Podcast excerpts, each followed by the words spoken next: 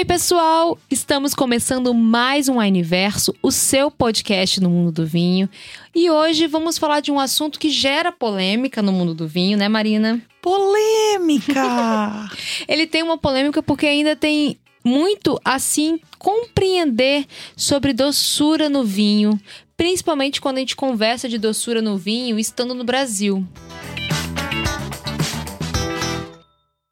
A gente tem no nosso país, durante muito tempo, o nosso país produziu vinhos com vites americanas, né? Que são uvas. É, as uvas que a gente faz vinhos finos são as vites viníferas. Cabernet Sauvignon, Syrah, é, Merlot. Merlot, Petit Verdot. Essas uvas que são uvas, inclusive, que vem a maioria do continente europeu, que se adaptou muito bem nas Américas e no restante uvas do mundo. que normalmente eu gosto de falar, a gente não encontra no mercado pra comprar. Ótimo, não são não é a uvas uva que a Vitória. gente Isso, não são uvas que a gente consome no nosso dia a dia. E é aquelas uvas que estão no mercado, a Thompson, a Vitória e eu não sei o nome de- Isabel, É, eu que não sei. Niágara. Olha, ela sabe, ela sabe bem. A gente classifica como vites americanas, que são uvas para comer mesmo, fazer suquinho. Então, durante muito tempo no Brasil, a gente teve produções de vinhos, a gente tem até hoje, tá? Tem. né? Mas assim, durante muito tempo, a produção de vinho no Brasil, ela esteve estabilizada nas vites americanas. Por mi- imigrantes italianos, portugueses, que tinham essa prática de produção de vinho, mas não tinham as vites viníferas aqui com eles e que produziam, obviamente, produziam os vinhos com as uvas que tinham, né? E geralmente esses vinhos produzidos com essas uvas, que não têm estrutura hum, é, adequada para produção de vinho, tanino suficiente para produção de vinho, ela tem uma outra composição, acaba, acabava se adicionando outras coisas para a produção des- desses exemplares que davam vinhos doces, Sim. né? Então, numa num resumo geral, a gente tem ainda, é muito recente na história do, do povo brasileiro, do vinho no Brasil, é muito recente. Essa produção rem- remonta mais ao final do século XIX, início do século XX, de uma forma, num formato é, mais adocicado. É o famoso vinho de garrafão. Exatamente. Né? Tem inclusive um processo que chama chaptalização, que se adiciona açúcar a esses vinhos justamente para aumentar o teor alcoólico, porque são uvas que têm um teor alcoólico muito baixo, tem muito pouco açúcar. Aí, ó, tá vendo? Então, essa é uma prática que nos vinhos finos não é autorizada, por exemplo. E esse é um mito que muita gente acha até hoje que os vinhos mais adocicados têm adição de açúcar. Ótimo. E aí que tá. Isso é no Brasil. No Uhum. Brasil. Se- Quando você vai na Europa, uma informa... fatos aleatórios. A Europa proíbe o plantio de vites americanas. Justamente para evitar possíveis hibridismos com as vites viníferas plantadas nas vinhas. Porque esse hibridismo pode acontecer com quilômetros de distância, né? Eu não sou bióloga para explicar isso perfeitamente, mas essas mutações naturais das plantas acontecem por polinização, o que quer que seja. Então, na Europa é proibido o plantio de vites americanas. Inclusive, outro fatos aleatórios: a Europa, o continente europeu, é o maior consumidor de uvas do Vale do São Francisco. As vites americanas do Vale do São Francisco, maior parte é exportada para a Europa para consumo para comer, Aham. né? Porque na Europa não pode plantar a vites americanas justamente por, por ter um padrão de qualidade, de controle muito grande das vinhas vites viníferas para evitar possíveis hibridismos. Mas estamos falando dessa, dando essa contextualização por quê? Porque e essa percepção de vinho adocicado é, industrialmente é uma percepção brasileira de produção de vinho.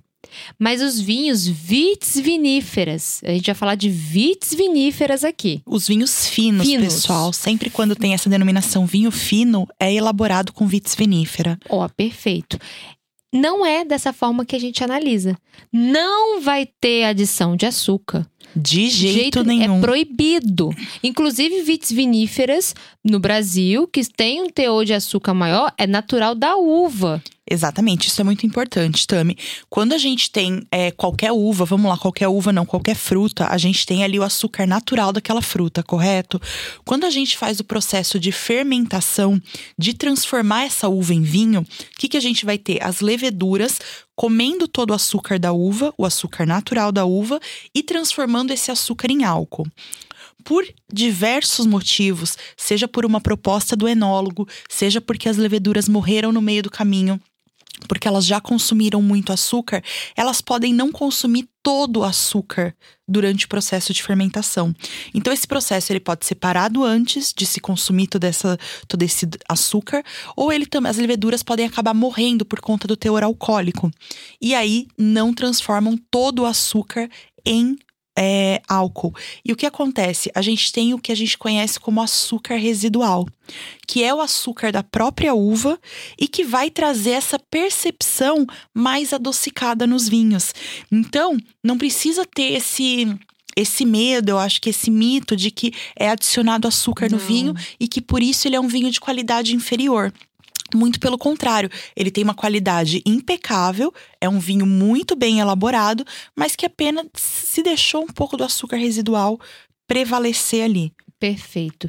E a gente está falando hoje é focando mesmo nessa percepção de açúcar residual, né? Dessa doçura natural no vinho. Não estou nem falando quando a percepção é daquela bomba de frutado que o vinho é seco, mas aparece que ele é mais docinho. Que é Malbec é muito assim, né? Tem bastante tem, fruta. Tem bastante fruta. Não, a gente nem vai entrar nesse mérito de concentração de, fru, de fruta, de notas frutadas, que dão essa percepção.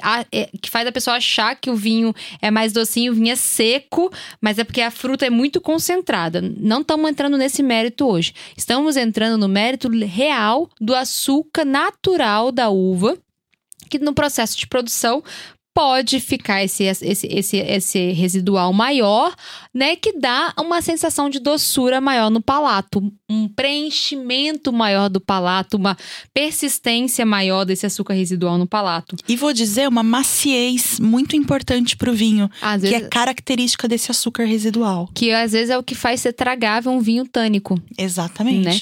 Ah, tudo aqui a gente vai falar, gente, na base do equilíbrio né? E a gente vai entrar um pouquinho nesse equilíbrio mais à frente, mas eu quero dizer para você o seguinte: você pode aproveitar muito do mundo do vinho.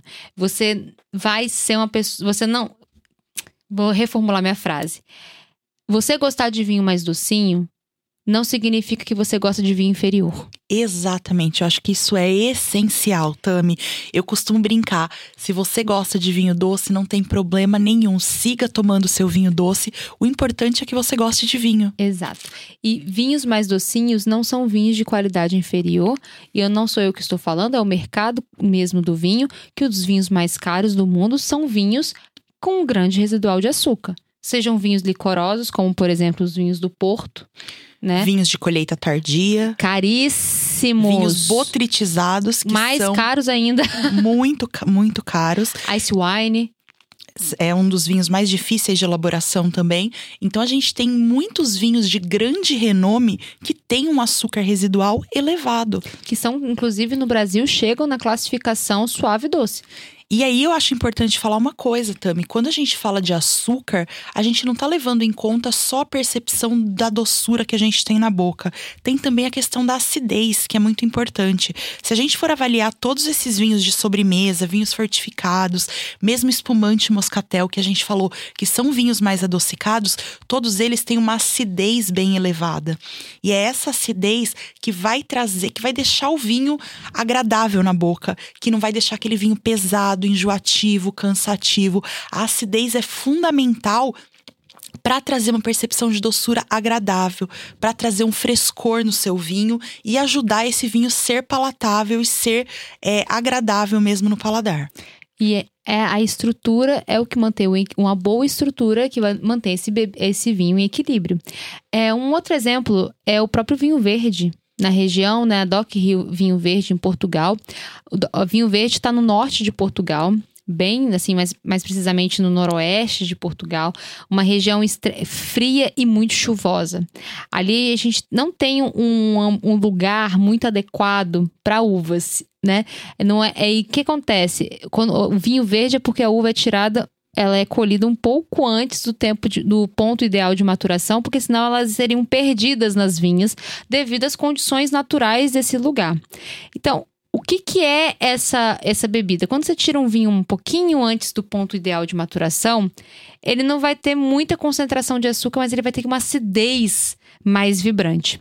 Se eu te der uma água com limão, é, só água com limão e você tomar, ela, você vai sentir um azedo muito Um grande. incômodo. Agora, se ela tiver um tiquinho de açúcar ali, ela vai te dar um equilíbrio e vai virar uma limonada. Né? De tão refrescante, gostoso, saboroso e prazeroso. No- na produção dos vinhos verdes, na região, nessa na DOC Vinho Verde, você para a fermentação um pouco antes, como a Má falou das possibilidades de você ou parar, né, ou a fermentação, as duas formas, né? O enólogo opta pelo estilo de parar a fermentação antes, ou a fermentação segue até quando ela puder naturalmente.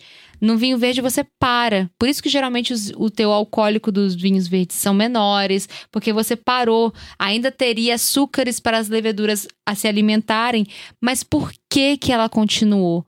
Porque senão o vinho ficaria intragável. Porque Ficaria tem uma acidez muito elevada. porque a acidez é muito elevada. Então, aqui nós temos uma estrutura incrível de uma acidez alta, um residual de açúcar que, pelo estilo do vinho, opta-se por deixar justamente para ele ficar perfeito no paladar. Para ele ser saboroso, prazeroso, salivante, refrescante, né? E, e trazer as características naturais das uvas. Tudo isso para dizer que se o vinho está equilibrado, pouco importa se ele tem alto ou baixo açúcar residual, contando que ele esteja agradável. Eu sei que você pode ter uma sensibilidade maior para doçura e não gostar, beleza. Mas eu quero o, o objetivo desse episódio é apenas um. Se você gosta dos vinhos mais adocicados, isso não inferioriza o vinho e muito menos não inferioriza você como consumidor ou consumidora de vinho. Porque nós temos, acabamos de falar que os, os vinhos mais raros e mais caros do mundo são vinhos mais adocicados. Exatamente. E eu acho que é legal a gente dar alguns exemplos para quem tá ouvindo Bacana. a gente e gosta desses vinhos mais adocicados, que a gente recomenda, tem orgulho disso e continue bebendo seu vinho mais adocicado. A gente vai ter, por exemplo, a linha ímpeto, que tem uma percepção de doçura um pouco maior. A gente tem a linha secreto, que também tem essa percepção de doçura. O Faisan Merlot é um Ótimo. vinho uruguaio bem bacana, que tem um pouquinho um final de boca, um pouquinho mais adocicado. A gente tem a linha Dadá, que é super disruptiva, irreverente, é um lançamento muito bacana. Então, assim, é uma linha que também tem uma percepção mais adocicada, mesmo para os vinhos tintos, que também a gente não tem, não acha que é tão comum a gente ver isso nos vinhos tintos. E é um vinho intenso. Nossa, Marcante. marcante. Marcante, com certeza. Inclusive, tem isso também. Você que acha que vinho docinho vai ser vinho fraquinho, vinho levinho, Você tá errado. a gente tem primitivos incríveis, com teor alcoólico altíssimo, encorpados, presentes, marcantes. A gente, uma dica boa são os vinhos californianos. Hum. A gente tem, por exemplo, linha Dark Horse, linha Turning Leaf, linha Potk no nosso site. Carnivore. Carnivore também, que são é, o estilo de vinho californiano, ele tende a ter esse açúcar residual um pouco mais intenso. Bacana você falar de Califórnia, porque é também a pessoa falar de Alemanha. Ah, a muito bom. Alemanha, ela é conhecida, né, com, com, a- com produções de vinhos que tem uma percepção de açúcar residual maior também. É comum A gente tem a linha Ernest Losing, que tem que é alemã. incríveis. tem Pinot Noir, tem uma uva diferentona que chama Dornfelder, que também é uma delícia. É, é um- assim, é uma linha incrível. Eu amo o, é, o Pinot Gris dele. Ai, fantástico. É fantástico. Pinot Gris é delicioso. Nossa, maravilhoso. Então, assim, vocês podem perceber, pessoal, que tem infinitas possibilidades. A gente gosta de reforçar que a gente tem vinho para todos os paladares, para todos os estilos. E não é porque você gosta desse vinho mais docinho que você tem que mudar, não. Pelo contrário, tenha orgulho, pode falar que gosta de vinho, pode falar que gosta de vinho mais docinho e aproveite porque a gente tem muito vinho para você. E tem muita possibilidade. Se você gosta de vinhos, vinhos mais licorosos de sobremesa, nós temos uma linha de vinhos do Porto maravilhosa, né? A gente também tem aqui ah, uma sala que está fantástico. Sabe o que eu descobri recentemente? Um drink com marsala. Olha só. o Marsala Tonic. Você coloca a marsala uma dose de marsala, gelo, completa com tônica e coloca manjericão e limão siciliano. Marina, você sempre me apresenta esses drinks. Fica incrível, incrível, pessoal. Ai, tá vendo, gente? Tem opção para todo mundo. Tem tinto, tem branco, tem rosé, tem colheita tardia. Inclusive, a gente tem um Las Perdices Late Harvest Viognier, que é assim um bálsamo. Você, inclusive, muitos late harvests, vocês vão ver que é uma garrafa reduzida, geralmente é 500 ml, porque é mais difícil a produção, é mais limitada a produção, é mais restrita. Isso e é mais caro. Isso justifica exatamente o preço, são vinhos mais caros. Um que é muito interessante também é o Pine Pink Moscato. Ai, delicinha! Que é um amo. rosé delicioso, mais adocicadinho, para tomar geladinho nos dias que pede um vinho mais refrescante. A gente tem a linha El Batismo também, que tem desde os rosados até os tintos. Tem um branco também. É o Dulce de uvas brancas, não sei. É, é uma coisa assim, muito, é muito bom, bom, também. Sempre bate no estoque e acaba quando entra. E a gente tem os espumantes moscatéis. A gente tem Dancing Flame, a gente tem Balade, que uhum. é da uhum. Miolo. Incrível, um moscatel. Um dos melhores espumantes que o Brasil faz é o moscatel, pessoal. Então, assim, é, tem opção de sobra para vocês conhecerem e aprovarem. E acho legal também a gente falar das harmonizações. E antes disso, vou só dar uma completada nos espumantes. As pessoas pensam em espumantes moscatéis, método haste. A gente tem o Bataziolo nas lojas, né? Que é muito, que é assim, é muito famoso também. Só que a gente tem o Moe Ice Imperial. Moe ah. Ice Imperial. A gente tem o Velve Clicot Demisec. Então não é só o espumante moscatel. Eu tô falando de um champanhe Velve Clicot Demisec. Exatamente. Para paladares mais adocicados. Eu estou falando de um Moe Ice Imperial, né? Para paladares um mais. Champanhe renomadíssimo. Exato, para paladares mais adocicados. Tá vendo que tem para todo mundo, para todos os estilos, para todos os momentos, situações. E isso não vai fazer de você um paladar inferior no mundo do vinho. É só um estilo diferente que você curte. E eu vou dizer até mais: você que acha que não gosta de vinho adocicado, uhum. precisa de uma experiência. É, favorável. Isso. Então ele pode ser harmonizado tanto por similaridade com comidas doces também, mas por contraste com salgados. Ótimo. Isso fica muito interessante. Então você pegar um queijo mais salgado, colocar com vinho adocicado, um porto com gorgonzola, fica fantástico, pessoal. Então eu acho que a questão do vinho doce é justamente você descobrir qual é a sua forma de consumo, é. porque com certeza alguma delas vai se encaixar. E vale muito a pena conhecer e expandir o paladar. Realmente, fica a nossa dica. E aí, Ma, muito obrigada. Adorei que você veio falar comigo de vinhos mais docinhos. Adorei esse tema, pessoal. Dá muito pano pra manga Ixi. e a gente quer ver vocês postando nas redes e marcando a gente. E é um assunto que nunca tem fim, porque é, é, é um preconceito real, assim, pulsante na, na população brasileira em relação ao mundo do vinho.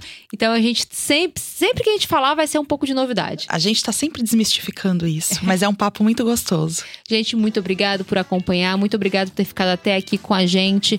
Lembre-se, toda sexta-feira tem um novo episódio aqui no Universo, no seu podcast do Mundo de Vinho, e é sempre um prazer imenso falar com vocês. Um beijão e até a próxima.